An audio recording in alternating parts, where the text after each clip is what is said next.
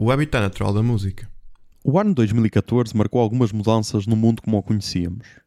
O ISIS, ou Estado Islâmico do Iraque e Síria, assumiu o controle de Mossul, no norte do Iraque, levando à fuga de 500 mil pessoas. Na Europa, a Rússia invadia a Crimeia, dando o pontapé de saída na guerra que vivemos hoje em dia. Na Catalunha, realizou-se um referendo para a independência e por cá, o ex-primeiro-ministro José Sócrates era preso à chegada do aeroporto de Lisboa, vindo de Paris. Além disto tudo, também tivemos o Mundial do Brasil, que ficou marcado pelo 7 a 1 que a Alemanha aplicou à equipa da casa, levando a memes até aos dias de hoje. 2014 ficou marcado pelas mortes do ator e comediante Robin Williams, do ídolo do Real Madrid Alfredo Di Stefano ou do ator Philip Seymour Hoffman. Por cá tivemos a perda de Eusébio, que teve provavelmente o maior número de homenagens que eu me lembro de alguém que faleceu. Na música tivemos os lançamentos de Sonic Highways, dos Foo Fighters, Ultraviolence, de Lana Del Rey, Salad Days, de Mac DeMarco, ou Lost in the Dream, dos The Are Drugs. Por cá tivemos os lançamentos de Sereia Louca, de Capicua, Hate, dos Sensible Sockers, ou True, do The Legendary Tigerman. No cinema tivemos mais um ano fortíssimo com as estreias de Birdman, Interstellar, Gone Girl, Nightcrawler, A Culpa é das Estrelas, A Teoria de Tudo, Fury, Sniper Americano, Grande Budapest Hotel ou o primeiro Guardiões da Galáxia.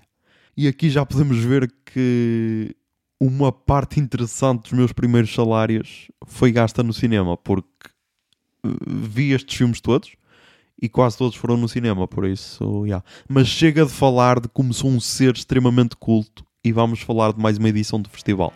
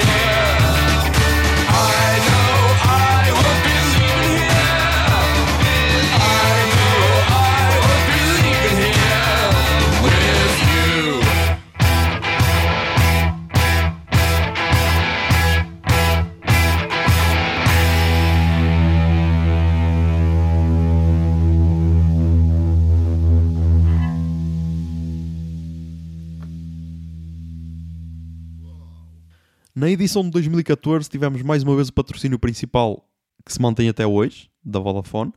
E não sei se foi a primeira edição em que decorreu o Festival de Salva a Vila, mas foi a primeira vez que vi a falar disto, por isso vamos assumir que foi verdade.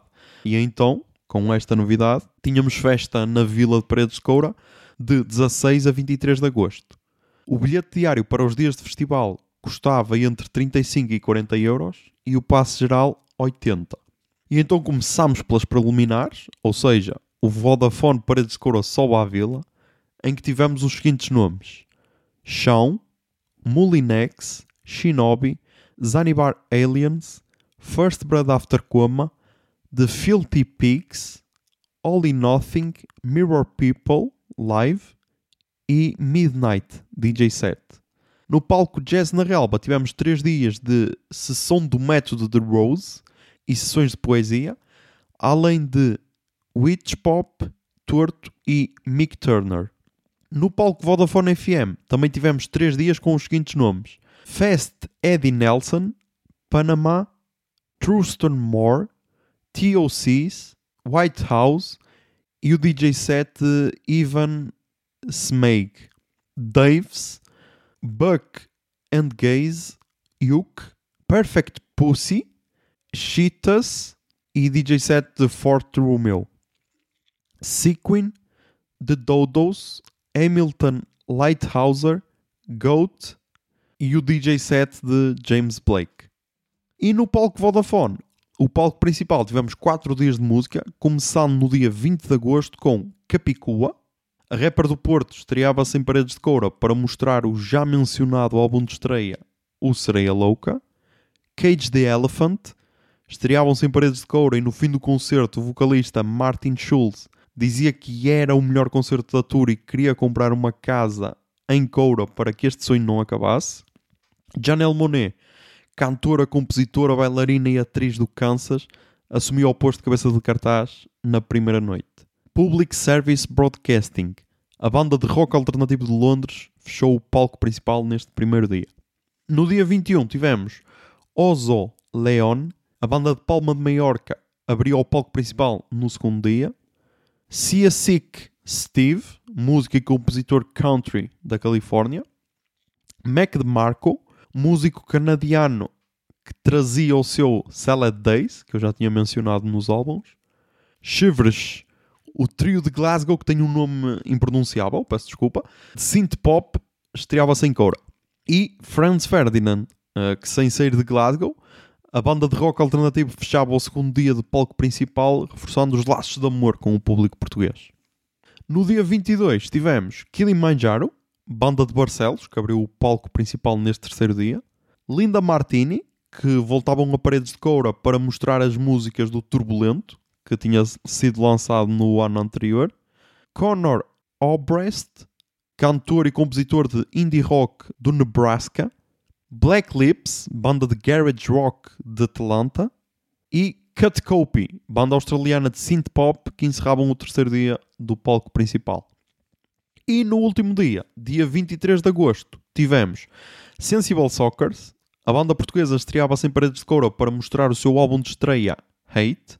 Kurtville and the Violators, cantor e compositor de indie rock da Pensilvânia, que aqui se apresentava com a sua banda. The Growlers, banda de surf rock da Califórnia. Beirut, banda de folk rock do Novo México. E James Blake, o músico de Londres, encerrava o palco principal e em seguida ia para o palco secundário encerrá-lo com o seu DJ set. Depois da introdução do ano de 2014, tivemos a Take Me Out dos Franz Ferdinand e terminamos com a Cigarette Daydreams dos Cage the Elephant.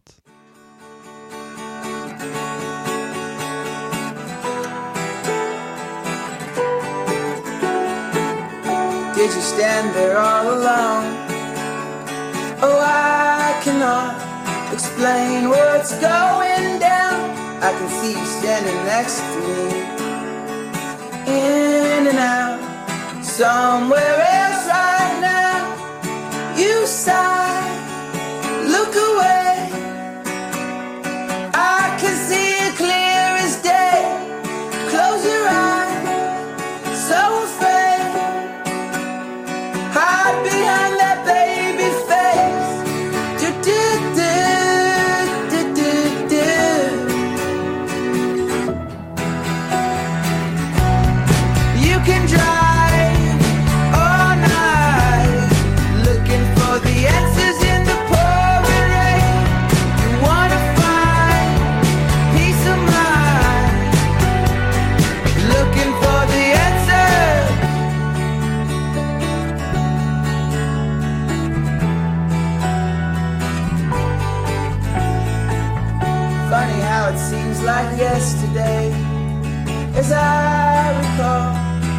were looking out of place, gathering up your things and slipped away. No time at all. I followed you until.